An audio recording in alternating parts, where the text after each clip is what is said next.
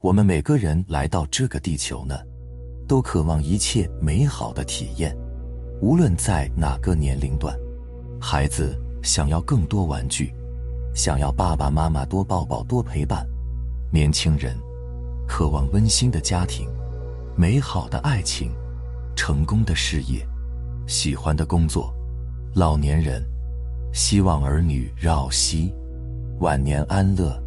有个知冷知热的老伴，健康的身体，为什么人人都是美好的愿望？因为我们的本体就是丰盛，就是喜乐。我们想要回家，当我们体验本体的反面时，就会不舒服，就会极力挣扎、抗拒、排斥，希望不好的境遇快点远离。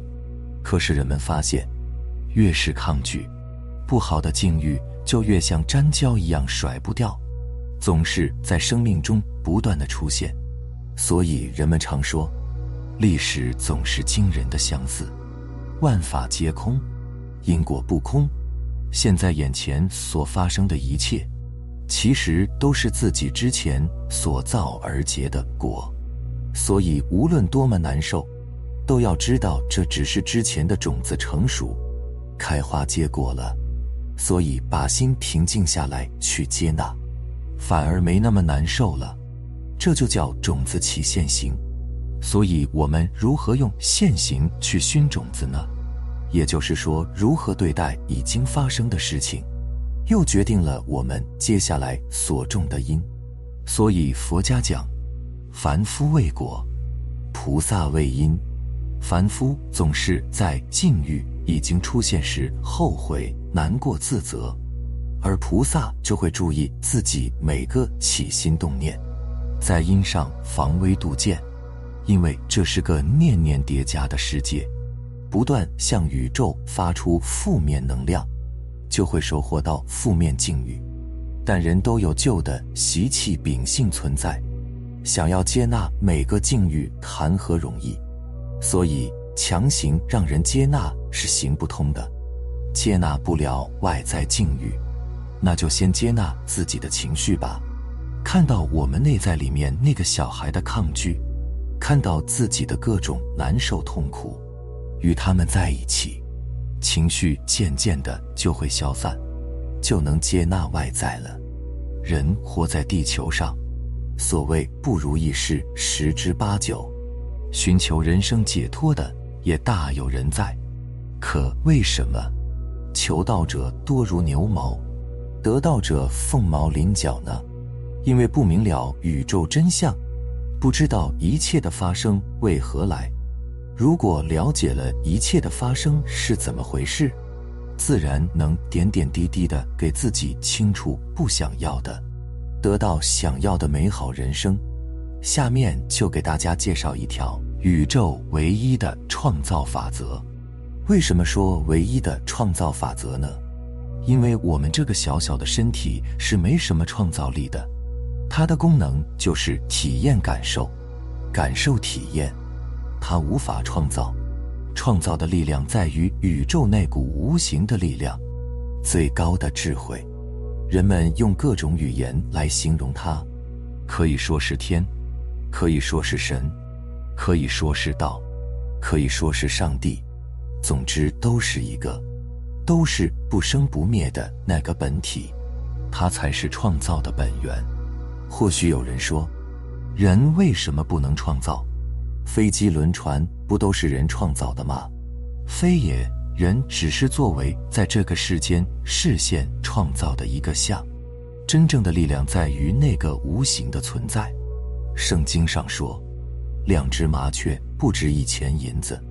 但哪一只掉在地上都是主说了算，这个并不是消极的被动主义。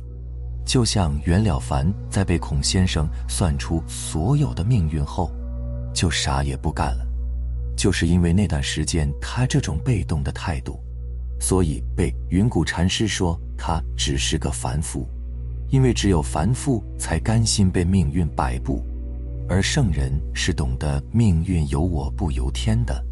既然说一切都是主说了算，为何又说命运可改呢？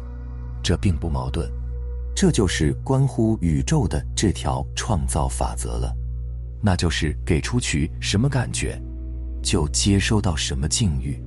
很多学佛之人做了大量的善事，为什么还是境遇不好呢？这是因为他在做善事的过程是有求的，是不开心的，不是一种纯粹的不失心，是有期待执着的。行动不重要。行动过程的感觉很重要。如果做一件事情，完全是因为内心的喜悦去做，不在乎结果会怎么样，那这件事情就是一种感觉好，就会收获到好的境遇。所以改命的关键不在于做了什么，而是想了什么，也就是有什么样的思想、信念、情绪等等。信念系统很微妙。很多时候，我们自己都觉察不到，因为在生生世世的轮回中，我们被灌输了太多限制性的信念。但我们的本体是无限。当我们不了解自己本有的力量时，就会相信我们是匮乏的、无力的、渺小的、受限的，忘记了我们本来的样子。就像佛陀讲的那个富家穷子的故事，明明自己的爸爸是个大富翁，可是由于自己离家的时间太长了，真的把自己当成了那个可怜的沿街乞讨的孩子。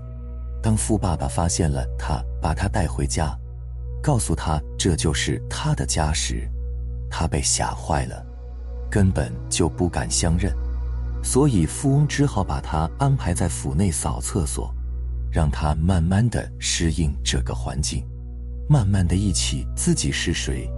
因为在无数个过往当中，我们挫败的经验太多了，渐渐的就相信了本体的反面。我们的分别执着妄想，使得我们离家越来越远，就渐渐的忘记了自己是谁。原本每个人都是丰衣足食，想要的一切自然呈现。可是我们宁可相信必须努力拼搏，老天才会给一小点给我们。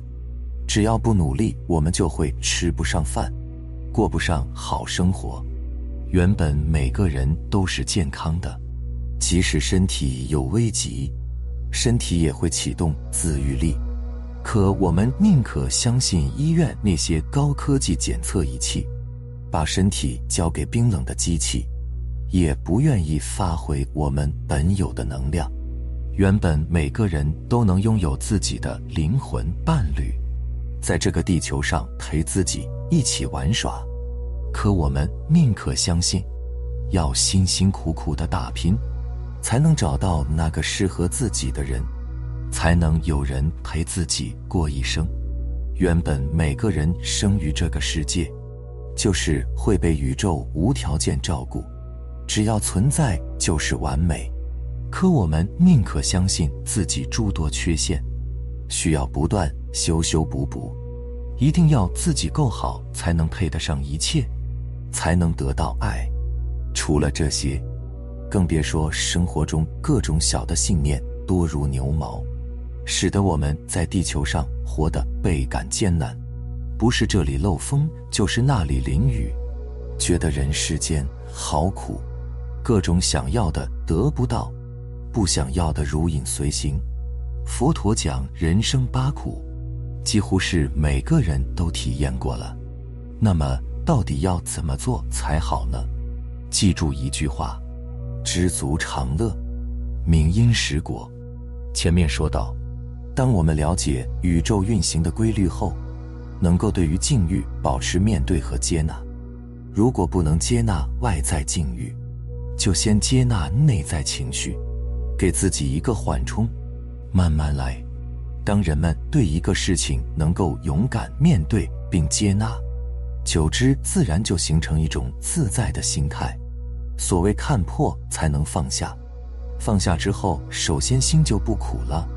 心不苦了，常常喜乐，而外在只是反映内心状态的镜子。内在常常清净喜乐，外在自然美满富足。这里说的知足常乐，除了一般意义上理解的随遇而安，还有更深一层意义是知道自己本自具足，了解自己真实的身份不是这个小小的身体，而是更高智慧的存在。这个身体只是来地球体验苦辣酸甜、喜怒哀乐、冷热寒暑的一个工具。修行人常讲借假修真，就是利用这个生生灭灭的身体，来修正本不生灭的自信。当知道自己本自具足，心就安了，再也不会外求，不会后悔过去，担忧现在。恐惧未来，因为懂得一切都是因缘和合。爱因斯坦说：“时间、空间是个顽固的幻象，只有当下存在。所有过去发生的一切已经成幻不可追，现在发生的一切都是过去所造的果，不接受也只是徒增烦恼。而未来，永远不会来。”因为当我们到了那个未来时，未来就已经变成现在，所以过去、未来都只是一个念而已。当我们明白过去、未来不可得，只有当下才能把握的时候，我们面对当下所发生的，就只是安静的体验了。这个时候，这个相对应的种子就完成了，而当下，我们的起心动念。决定后面的境遇，每个当下，只关注自己是否是好感觉，给自己种心的因。如果不是好感觉，就赶紧去拥抱这个感觉，使自己由不中回到中，由不光明回到光明。就像佛家讲的，随缘消旧业，不再造新殃。感觉好的时候，就去做自己喜悦的事情。因为我们的本体就是乐，时时使自己保持在喜乐，就是天人合一，就启动了宇宙所有的能量，就会持续好运。所以，愿我们每个红尘中修炼的人，都能够忆起自己是谁，在这个地球上尽情的玩耍，活出自己的无限丰盛，本自具足。非常感谢你能看到最后，希望这期内容能对你有所启发和帮助。我们下期再见。